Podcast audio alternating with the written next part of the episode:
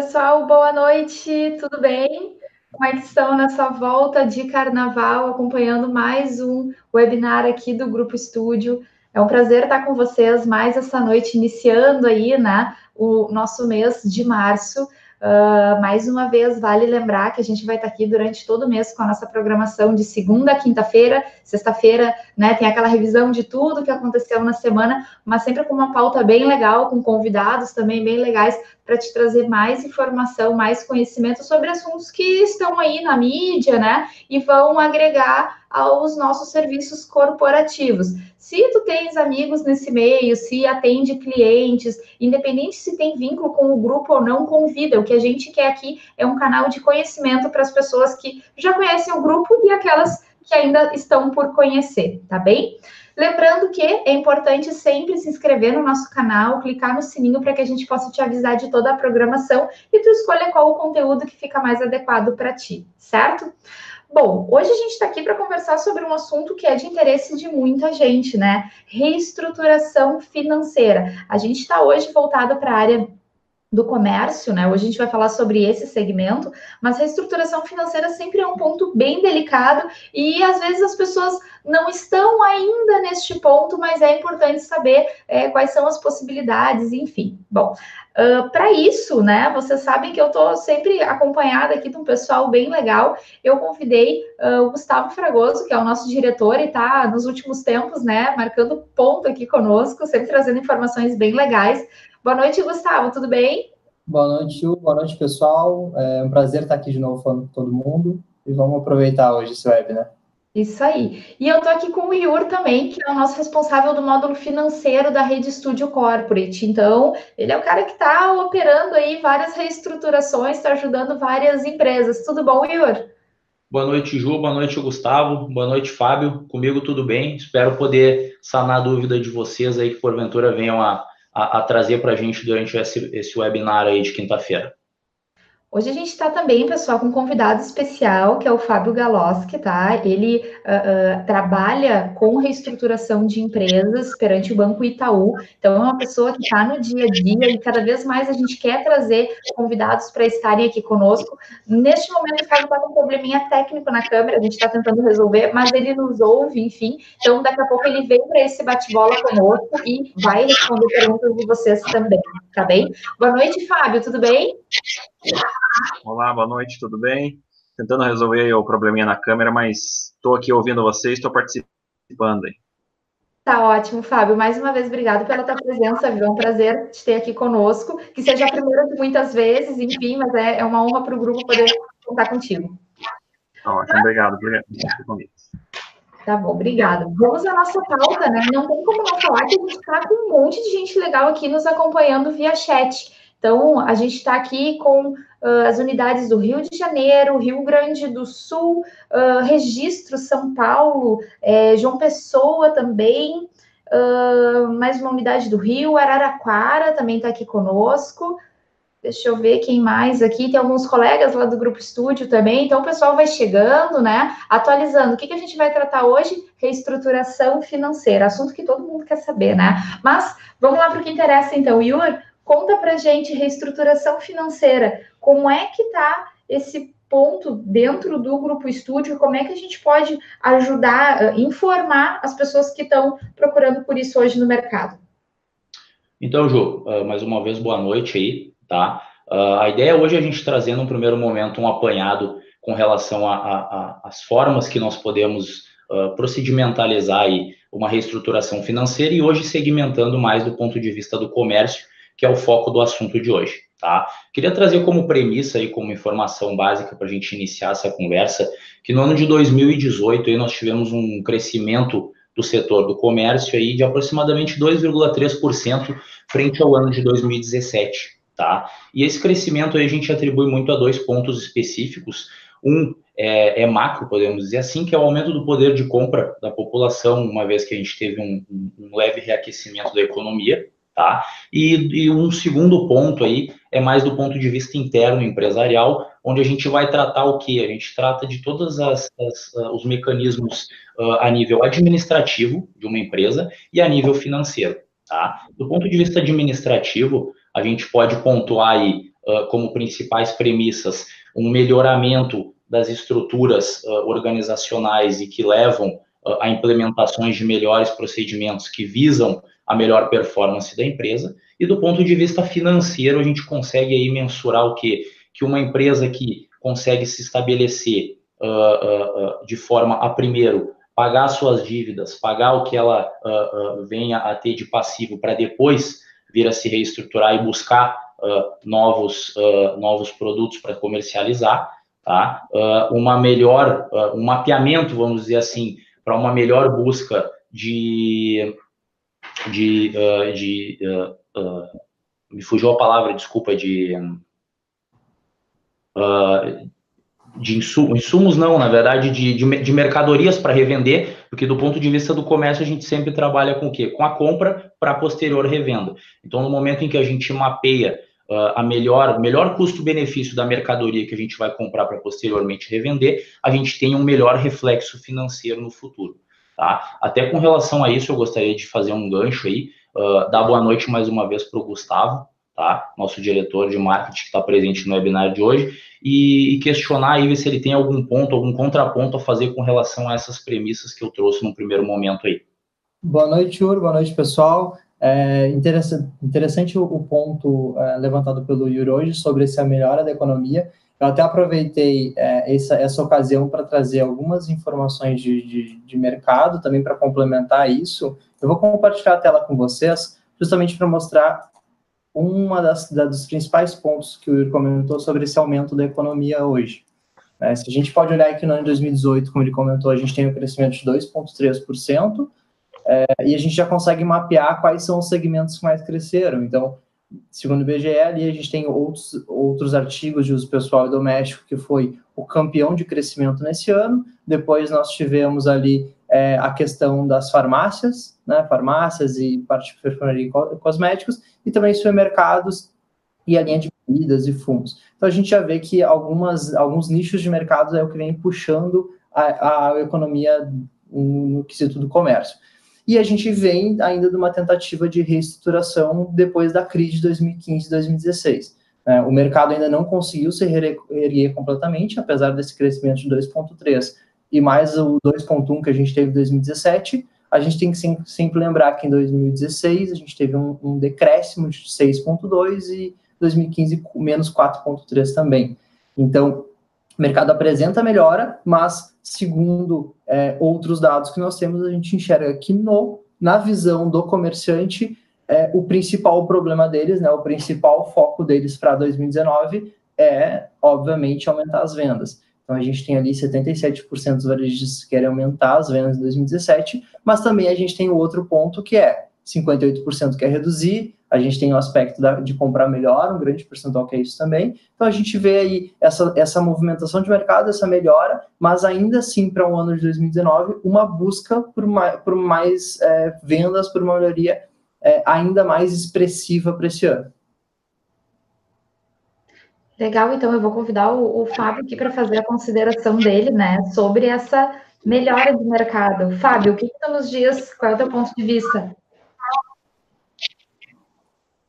É, nós temos realmente, vendo visão banco, né, olhando a visão interna aí, a gente tem sentido realmente esse ano começou algumas indústrias, em linhas maiores, né, começaram a desengavetar alguns projetos que estavam é, guardados, né, então, é, não aguarda um grande, uma grande recuperação é, para esse ano, né? A nossa, a nosso, a visão que os economistas do banco é, passam para a gente que a recuperação realmente vai acontecer no ano de 2000 e 2020, né? Que será um ano mais decisivo. Mas isso que o Dr. Gustavo colocou, realmente a gente já, já, já está presenciando as melhores em alguns setores. Né? É, realmente o setor têxtil ali que tem uma queda, realmente é um setor difícil, ainda não se recuperou, é um setor que a gente vê que ele demora mais para ter resultado, né? É, em compensação, outros setores começaram a apresentar algum, alguns pontos interessantes. Setor de transporte, a gente sentiu uma melhora. É, setor de veículos, caminhões, a gente sentiu alguma, alguns pontos interessantes de, de, de retomada agora nesse, nesse início de ano. Bem, então, Yuri, e fala para a gente qual é o próximo ponto aí. Na verdade, uh, Ju, a gente seguindo nessa linha aí, tá? Uh, depois desse, dessa primeira informação do crescimento, do enriquecimento do mercado, crescimento do, do comércio na, na, faixa de 2,3 aí e tudo mais, e levando também em consideração o que o Fábio passou com relação a esse, a esse aumento, mas que ainda não é uh, o que se espera, tá? A gente, eu tenho a visão de que do ponto de vista da estruturação empresarial, a gente tem que sempre levar em consideração o quê? Que a empresa, ela pode estar ainda uh, uh, a um passo legal, tá? Do ponto de vista da, da, estruturação dela, mas que frente ao mercado que se apresenta hoje, ela pode vir a trazer problemas, tá? Pode vir a ter problemas, sofrer com problemas, porque não necessariamente só a estrutura interna dela é que vai ter como resultado, como reflexo, um, uh, algo bom ou algo complicado. A gente tem que levar em consideração também os fatores internos, os fatores externos e mercadológicos, tá? Então, como, como ideia de mitigar riscos, tá? Uh, eu vislumbro a ideia que a gente tem aqui é o quê? Que desde que quanto menos riscos a empresa corra internamente, men, acredito que agora a câmera se chegou, voltou aqui, ó, a do Fábio. É, estamos te vendo, Fábio, agora sim. Então, do ponto de vista uh, interno, quanto menos, uh, quanto menos uh, nós dermos sorte para o azar, vamos dizer assim, tá? quanto menos questões mal colocadas de forma interna a gente tiver, menos riscos nós temos no futuro de passar por problemas do ponto de vista financeiro, administrativo também, mas mais financeiro. Por quê? Porque hoje a empresa pode estar com relação ao mercado e as estruturas que ela tem internas, pode, ela pode efetivamente, tá? Está reagindo bem à situação que o mercado impõe e está conseguindo trabalhar na, na sua uh, quase que plenitude. Mas se ela não fizer de alguma forma, ela não abarcar procedimentos que mantenham ela estável tanto agora quanto numa um, um futuro pré-determinado, ela daqui para frente, levando em consideração que a gente não sabe o futuro próximo, pode vir a ter problemas. Tá? E o que a gente prega é exatamente isso não necessariamente uma reestruturação para uma empresa que está com problemas já, mas sim talvez uma, uh, uh, um apanhado de procedimentos que visem até mesmo para a empresa que ainda está ativa e de forma uh, saudável, se mantenha saudável, indiferente dos problemas que se apresentem no momento futuro. Tá? Tá legal. E Gustavo, o que, tu traz de contribuição aí para a gente com relação a aos próximos anos, né? É isso que a gente quer saber e o que está acontecendo no mundo aí fora. Não, perfeito. É, como o pessoal que acompanha já sabe, eu geralmente gosto de trazer a linha mais é, é, futurística da, da, coisa, né? Mas é, hoje, dessa vez, hoje eu vou tentar trazer alguma coisa, muita coisa que já está acontecendo no mercado fora e fazendo uma, uma complementação nesse aspecto da reestruturação, que a gente muitas vezes enxerga a reestruturação muito focada com a economia em si, mas muitas vezes a necessidade de investir, eu trouxe alguns exemplos disso, investir em inovação, investir em tecnologia é o primeiro passo e é o passo fundamental para que a gente possa é, reestruturar o nosso negócio. É, então, é, se a gente acompanhar algumas tendências no mercado hoje, eu trouxe até algumas informações legais aqui, deixa eu compartilhar a tela de novo, para poder mostrar para vocês. É, então, a gente tem hoje o quê? Um foco cada vez mais na experiência, então, vamos falando do ponto de, do ponto de venda onde busca prioritariamente a venda e, naturalmente, uma reestruturação. A gente tem hoje um foco muito na experiência do usuário, então cada vez mais os nossos usuários querem, querem buscar experiência de vida e não necessariamente, não diretamente é, é, a, me, a melhor compra. Né?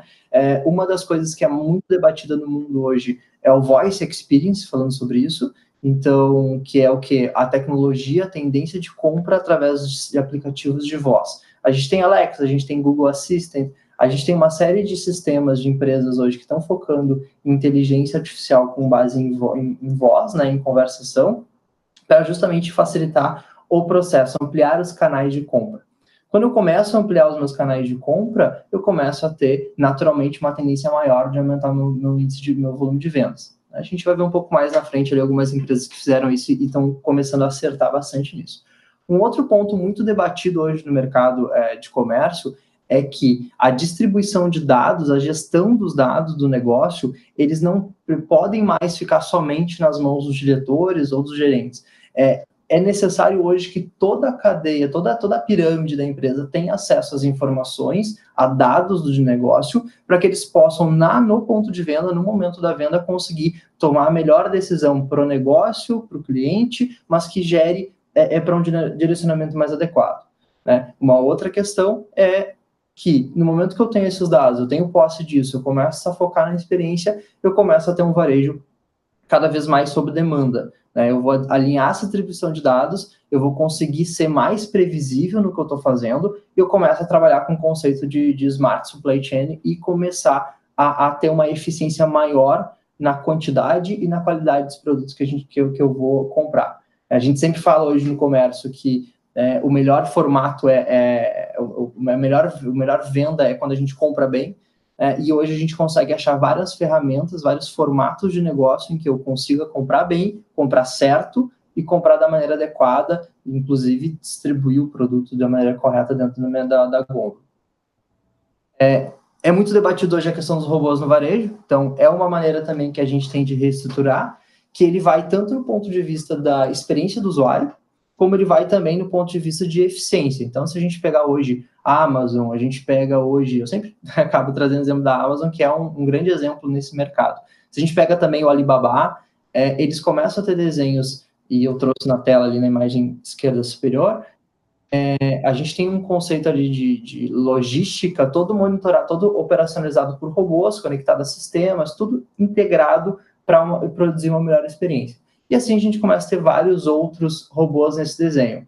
A Pepper, por exemplo, que é essa da direita superior, é hoje a principal dentro do mercado internacional e ela foca muito em ajudar o cliente a localizar o item, a procurar, a solicitar ajuda para ela. Então, ela consegue ajudar o cliente no ponto de venda. A gente vai tanto num conceito de, de sistemas de robôs para é, é, gestão do negócio, como também para que a gente consiga melhor, dar uma experiência melhor para o nosso usuário.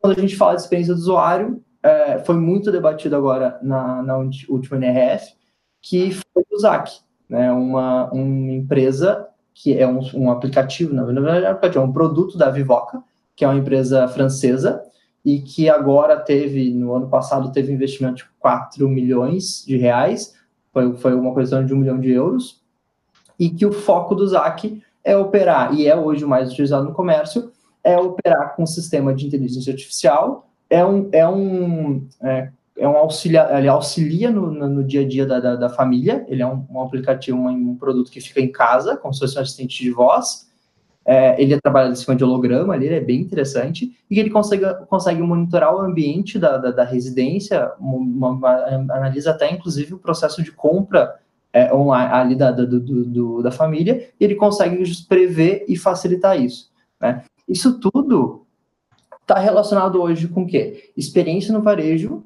relacionado, relacionando pessoas e tecnologia. Né? Quando a gente começa a trabalhar com... Porque melhorar a experiência de venda hoje no varejo não é só tecnologia, mas ter as pessoas adequadas e, e ter é, um pessoal muito bem treinado, capacidade de focar. O varejo no mundo hoje cresceu alguma coisa em torno de 3,7% nesse último ano. Começa a trazer os nossos cases do dia a dia, né? Um dos nossos cases mais badalados no mercado hoje de comércio é a Amazon Go né, uma loja que fica é, hoje em versão conceitual nos Estados Unidos, onde as pessoas conseguem adquirir todos os produtos, fazer toda a compra sem nenhuma interação é, humana. Eles, simplesmente um aplicativo do celular entra na loja, pega o produto, coloca o produto na bolsa e quando sai automaticamente o sistema já debita. É, isso tudo é interligado com, sistema, com dashboards de análise de produto, que conseguem monitorar o que está saindo, o que está faltando e já repor o estoque. Então, a gente consegue falar de uma inteligência dentro do segmento de comércio.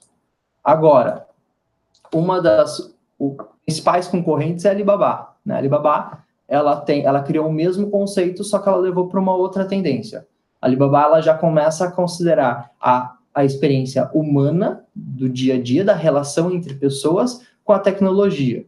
Então, a Alibaba ela tem hoje, é, ela o segundo exemplo disso hoje no mercado mundial, e ela consegue interligar completamente o ambiente digital com o físico. Eu chego numa loja, experimento um produto, não tem tamanho, eu não quero nem carregar eu simplesmente marco o código com o meu, com meu aplicativo e esse produto chega na minha casa no mesmo dia. Eu, consigo fazer uma experiência que é fantástica na, no, na loja da Alibaba, que é aquela experiência por é, realidade aumentada. Eu consigo simplesmente apontar a câmera do meu celular e começar a ver os produtos se projetando ao longo de, do, de toda a loja. É muito interessante esses dois casos. Agora, muita gente me per pergunta se, ah, Gustavo, isso é, isso é coisa futurística, isso é coisa é, é, que está fora do Brasil, vai demorar para chegar aqui. Mas um grande exemplo que a gente tem aqui no Brasil, e é bem recente, foi agora, no final do ano passado, é, foi o caso da Hering. A Hering, justamente com uma visão de reestruturação financeira do negócio dela, começou a criou uma loja conceitual para, obviamente, fazer é, testes de, de, de, de viabilidade disso, mas que justamente mesclam esses conceitos. A ela fica lá em São Paulo essa loja, ela foi agora, se não me engano, acho que foi em agosto do ano passado que ela foi inaugurada, e ela misturou a loja tradicional da Ering, conceitual dela, com toda uma tecnologia. Né? Essa tecnologia ela vai fazer o quê? Vamos lá, tem, são várias situações, mas eu vou dar alguns exemplos. A primeira delas é a questão do provador. O, o, provador, o provador lá, ele pode, a pessoa pode experimentar roupa e colocar e, e, já verificar o preço, analisar o produto em si, efetuar a compra pelo, dentro do próprio provador. Depois a gente tem o sensor de monitoramento de área. Então eu consigo, a Ering consegue através de, de, de, análise, ela vai monitorando quais são as áreas mais visitadas, quais são os produtos que mais são visitados também. E o legal disso tudo, que conecta com a primeira coisa que eu falei lá no, no, no início do webinar, é que os funcionários da Ering têm um, um sistema, o dashboard, dizendo todas as informações para eles, inclusive com um sistema que avalia a expressão facial e traz o perfil dos clientes em loja para facilitar e direcionar a compra. A gente está falando cada vez mais de uma venda é, qualificada, uma venda mais assertiva e também proporcionar para o usuário uma experiência personalizada, porque no momento que eu tenho essas informações, eu consigo cada vez mais é, é, mostrar para o. Pro... Peraí, só um minutinho que fugiu minha tela aqui. Ai consigo cada vez mais mostrar para o usuário uma, um melhor formato de negócio. Né? Enfim, é isso. Assim, a, gente, a gente tem no mercado hoje uma grande mudança, um, um varejo que é hoje extremamente, um comércio que é extremamente competitivo, tem muito potencial, é, é, ele busca cada vez mais propor novas experiências. A gente já enxerga hoje vários segmentos que vêm se destacando, né, o segmento mercadista é um que, e fora, ele vem apresentando bastante. A gente vê muito essa união do digital com o físico, que é uma coisa que eu já venho falando há bastante tempo. No momento que a gente aumenta os pontos de contato, naturalmente a gente aumenta as vendas e entrega dado para todas as empresas, a gente consegue ter uma venda mais qualificada. Por fim, é, esses dois, esses três pontos que eu falei, né? Eu falei de pessoas, eu falei de processos, falei de produtos, eles facilitam muito, eles, eles propiciam muito uma reestruturação é, de negócio, pensando no futuro, pensando a longo prazo, que alinhado depois à, questão financeira em si, ajuda muito, intensifica muito o negócio. Isso aí, muito bom, Gustavo, obrigado. É, eu acho que o recado que fica aqui para o pessoal que está nos assistindo é o seguinte: reestruturação financeira não necessariamente é para aquele empresário que está com problemas financeiros. Eu posso me reestruturar para uma expansão, né? E, e, cada vez mais investir no negócio e, de certa forma, tomar risco com isso, né? É, é do game, enfim. Mas, Yura, a gente viu um monte de coisa legal. Agora me diz é, qual é a importância do aporte financeiro e o aporte saudável para que a gente consiga viabilizar tanto a situação que não está tão boa, quanto aquela que está boa, mas a gente quer melhorar. Perfeito, Ju. Levando em consideração o que o Gustavo trouxe, tá? E isso é muito importante que a gente traga, porque a gente ainda tem a visão aqui no Brasil muito do que? Dessa parte de, do procedimento prático mas não necessariamente tendo uma visão tão grande com relação a essa parte tecnológica, tá? E é muito importante que a gente veja a tecnologia uh, trabalhando em conjunto com a parte prática por dois pontos específicos. Um que o Gustavo acabou de trazer, que é qual? No momento em que tu traz uh, procedimentos tecnológicos que são implementados no dia a dia da venda do teu comércio, por exemplo, tu facilita a compra propriamente dita, tá? Por, por conta dos demandantes. E em, em, em paralelo a isso, tu aumenta, tu agrega a tua empresa, tá? Tu agrega valor à tua empresa.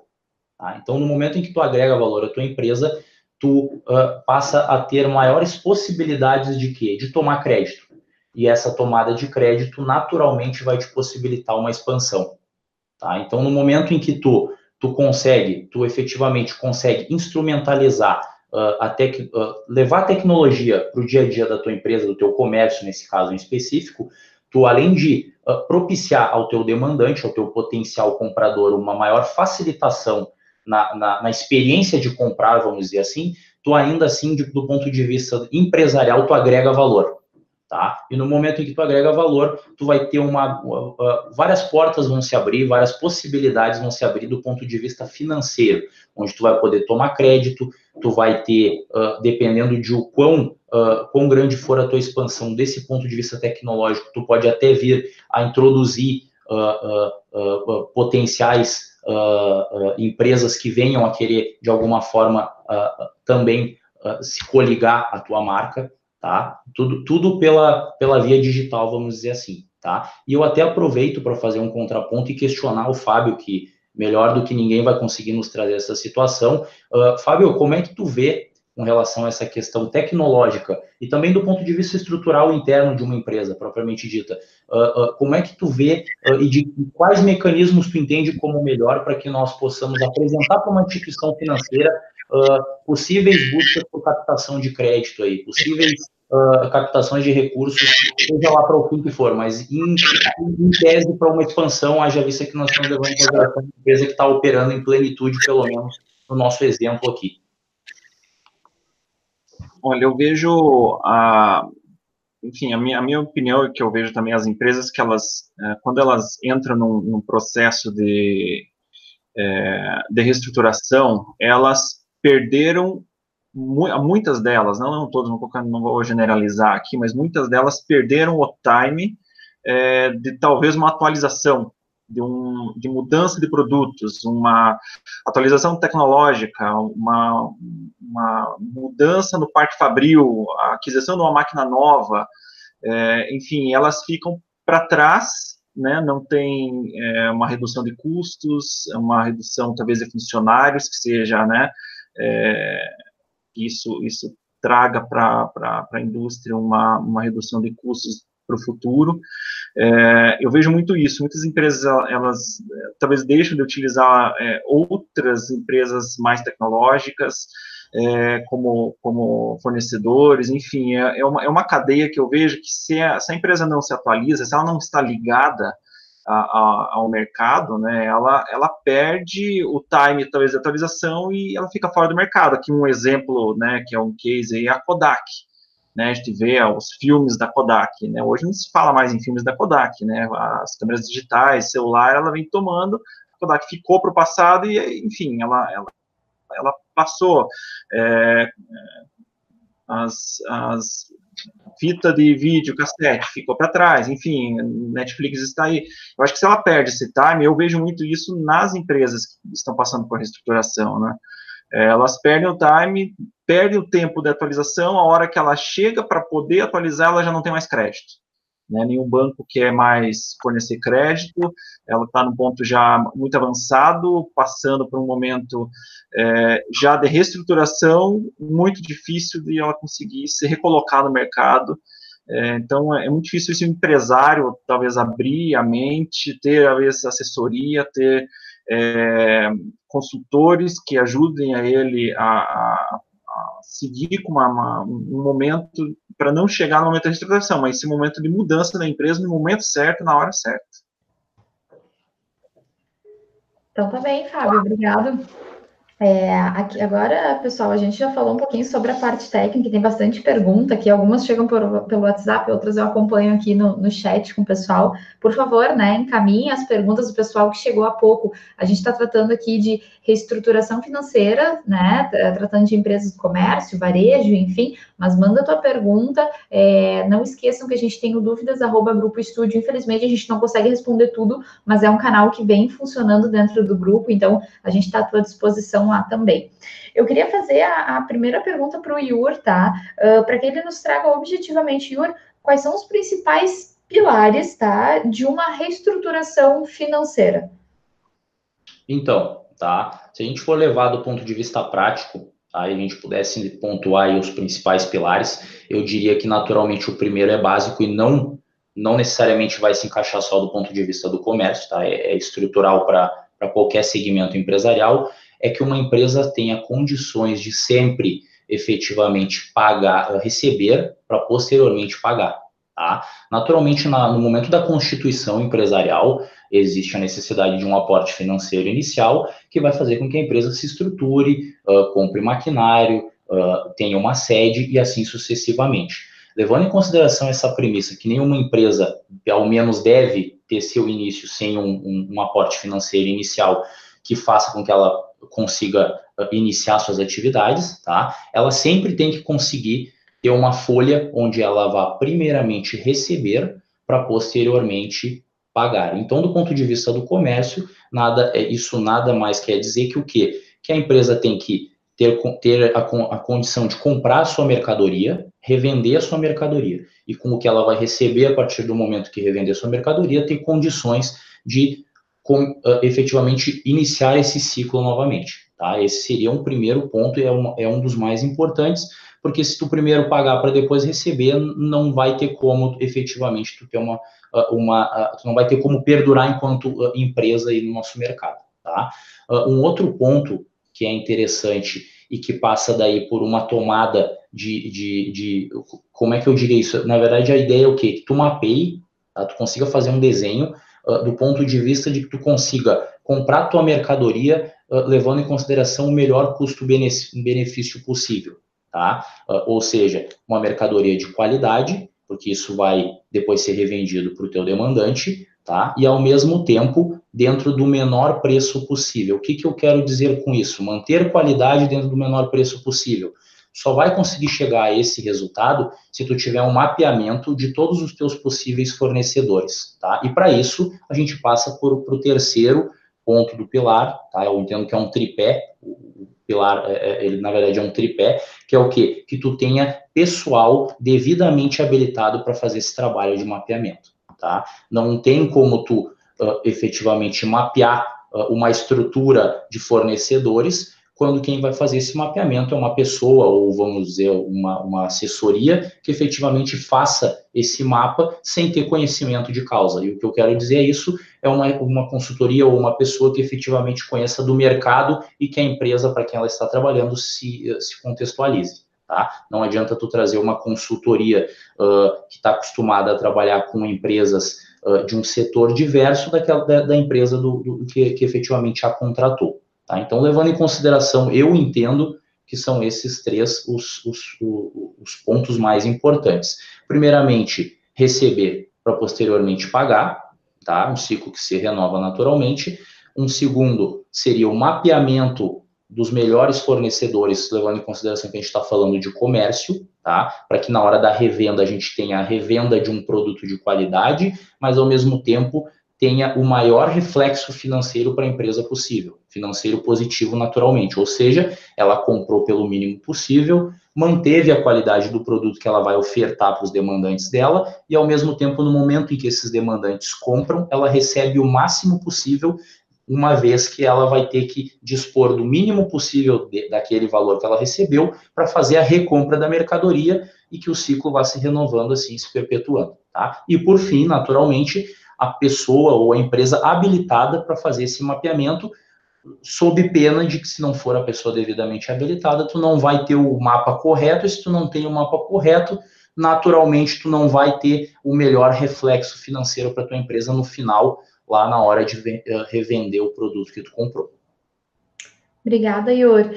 É importante isso que o Yuri está trazendo, né? Porque a gente fala em performance, a gente fala em gestão, em organização, mas assim, é, como é que a gente viabiliza tudo isso, né? Uh, e eu vou aproveitar aqui para perguntar para o Fábio, mais uma vez, trazendo a experiência dele de estar no dia a dia com empresas que não estão numa situação assim tão boa, né? E que precisam enfrentar aí uma série de questões para conseguir se reestruturar, se levantar.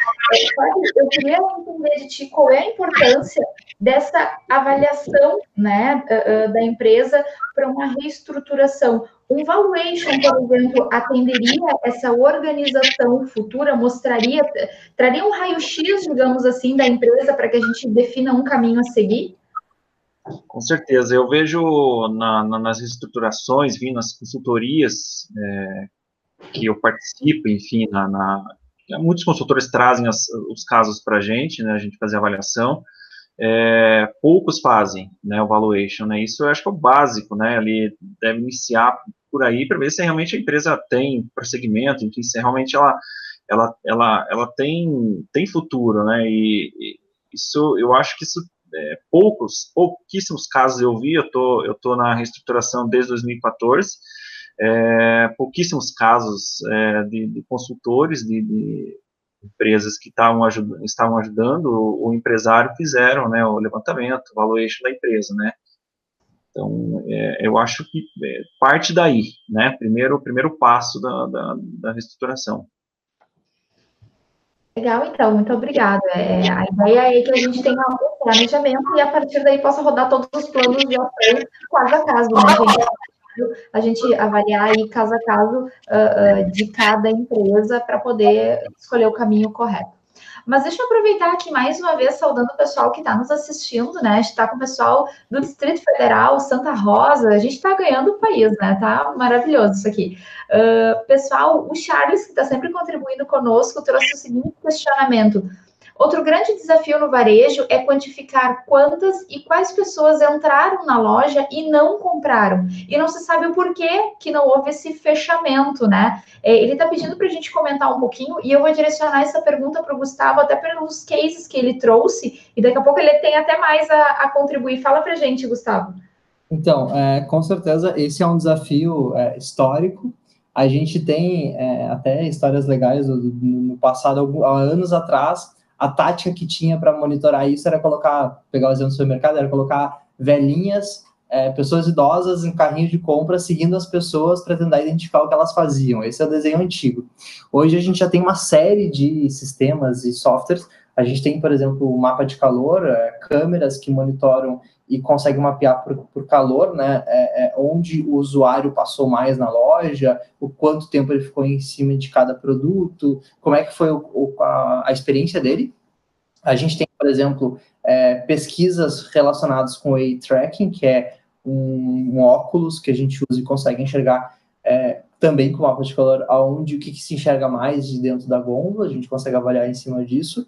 Mas, e é um conjunto de coisas. Se a gente pegar hoje algumas empresas, e tem empresas brasileiras que fazem isso hoje, é, eu consigo pegar um exemplo, Magazine Luiza, né? É, se eu tiver o aplicativo da empresa e eu estiver conectado dentro do no ponto de venda é, e e, obviamente, tiver esses sistemas de monitoramento nesse caso, a gente consegue cruzar, inclusive, a pessoa que está na frente daquele produto, quanto tempo a pessoa ficou, como ela ficou, o que, ela achou, e impactar ela depois com campanhas é, de marketing digital, por exemplo, sobre aquele produto que ela viu e não comprou.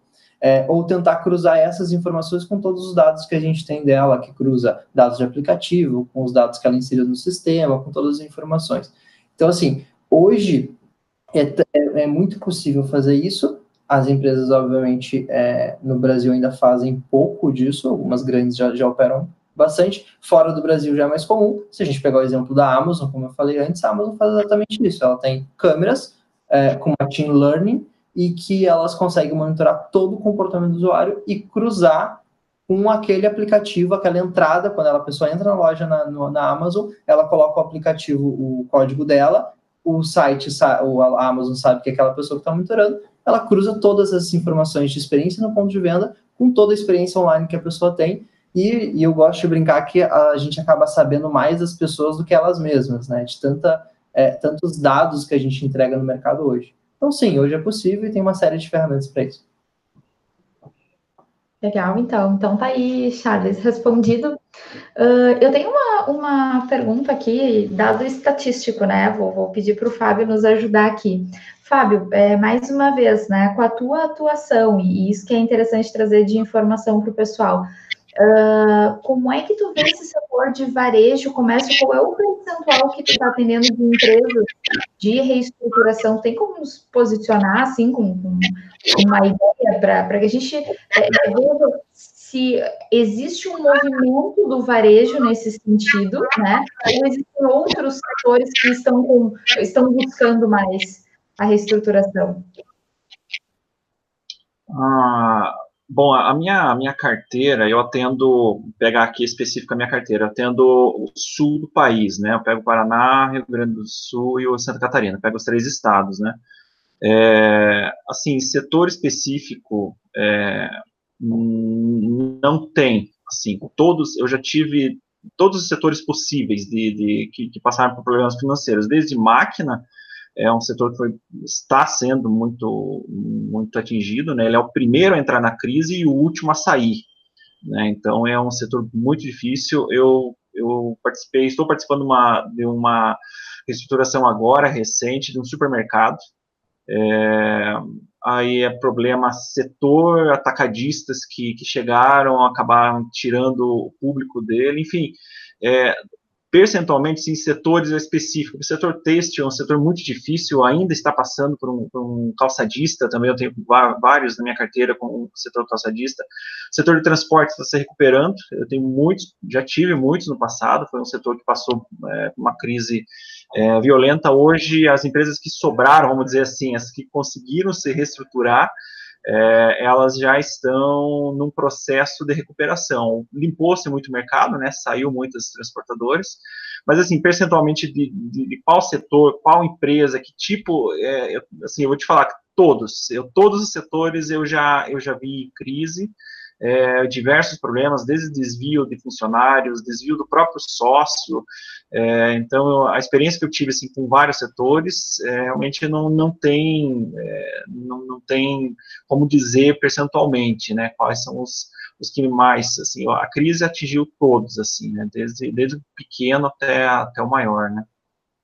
Legal, então é, acho que é o recado que fica, né? Que muito embora hoje a gente esteja falando aqui para comércio, varejo, enfim, é, todos podem passar por um processo de reestruturação. Mais uma vez, como a gente vem frisando durante o webinar, não necessariamente só para quem está numa situação ruim, mas para quem quer melhorar, visa uma expansão, enfim, acho que, que tem chance, sabe? Obrigado, viu, pela, pela resposta aí, e claro, por toda a tua participação e disponibilidade.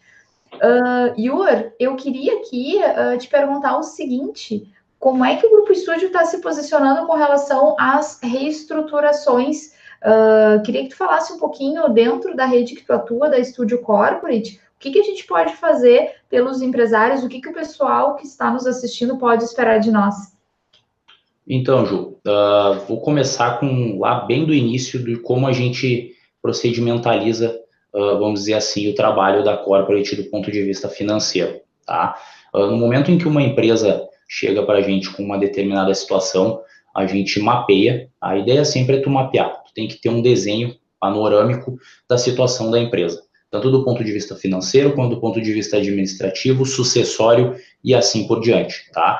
Vou falar aqui mais, vou me ater mais à parte financeira, que é do que eu efetivamente cuido e tenho um conhecimento uh, mais aprofundado. A empresa chega para a gente aqui com um determinado problema, ou até mesmo com, a, com uma visão não tão clara do que ela tem, mas entendendo que dentro de um contexto mercadológico está com algum problema e que precisa se reestruturar. O que a gente vai fazer é o quê? A gente vai mapear a situação dessa empresa, tá? Uh, vamos uh, uh, cruzar várias informações, onde a gente vai conseguir ter como resultado o que ela tem de passivo, de curto prazo, de longo prazo, uma possível carteira de inadimplência que ela tenha, tá?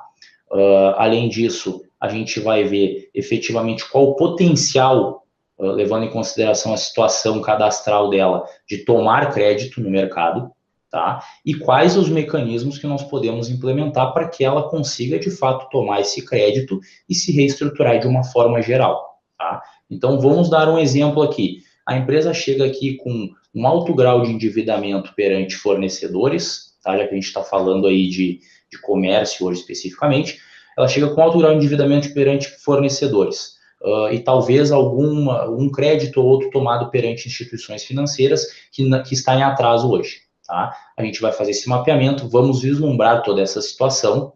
Tá? O que, que vai acontecer? Vamos apresentar para a empresa esse mapa, esse desenho de como a gente entende que, que, que, é o melhor, a melhor forma de reestruturar ela. Naturalmente, o nosso exemplo seria o quê? A gente pode cobrar tá, essa carteira de inadimplência dela, desde que, com, que sejam títulos devida, uh, possíveis de serem cobrados, porque isso, de, uh, isso prima facie já vai gerar o quê? Disponibilidade para essa empresa a curto prazo. Essa disponibilidade pode ser uma disponibilidade grande, dependendo do tamanho da carteira dos inadimplentes, e isso poderia servir para quitar dívidas, por exemplo, perante os bancos ou aliviar as dívidas que ela tem perante seus fornecedores. Se for o caso de uma carteira de inadimplentes não tão grande, a gente pode usar isso como uma disponibilidade imediata, um fluxo de caixa que, por mais que seja pequeno, tá, de uma quantia não tão impactante, pode servir para que a empresa tenha um fôlego no seu mês a mês, é, na sua entrada de disponibilidade imediata, com, e que vai fazer com que, com que é, com, efetivamente que ela consiga, com as disponibilidades que ela venha a receber mês a mês, dentro de um prazo pré-determinado, por conta do, do, da, da, atividade dela, propriamente dita, possa servir para uma outra finalidade, que vai ser naturalmente pagar suas dívidas. Tá? Então, a gente tem a possibilidade de cobrar carteira de inadimplentes do nosso cliente, a gente tem a possibilidade de fazer um trabalho de assessoria especificamente, que é o que a gente vem tendo grande demanda hoje em dia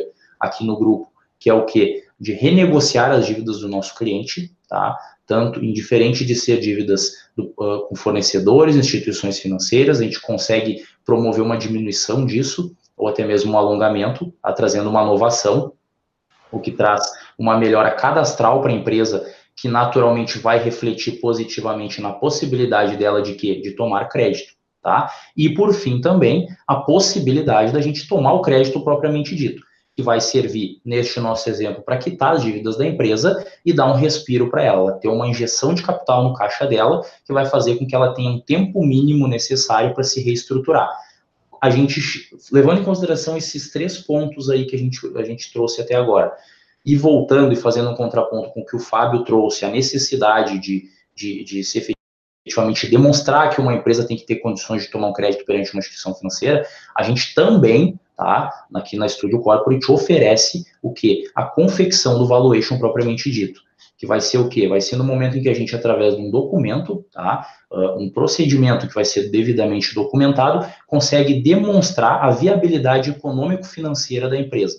No momento em que tu demonstrar essa viabilidade econômico-financeira, tu demonstra para quem tu quer, ah, perante quem tu quer buscar o crédito, que a empresa está contextualizada num mercado em que, levando-se em consideração o atual momento no Brasil, é, está aquecido e tem condições de perdurar, e além disso, ela tem condições financeiras, ou seja, que desde que, com, o devido, com a devida injeção de capital a um curto prazo, ela tem com os mecanismos que vão ser implementados também pelo Estúdio Corporate, condições de se reestruturar e voltar a operar em plenitude, quitando essa, esse, esse crédito que ela está tomando e, naturalmente, com o crédito que ela tomou agora, quitando os, os, as, as dívidas que ela tem em aberto até o presente momento. Então, de forma geral, para uma empresa que já está com problemas instaurados, tá, do ponto de vista financeiro, a gente oferecendo essa gama de serviços consegue fazer com que ela se reestruture desde desde uma mitigação de riscos futuros até mesmo a, a, diminuição ou a total quitação,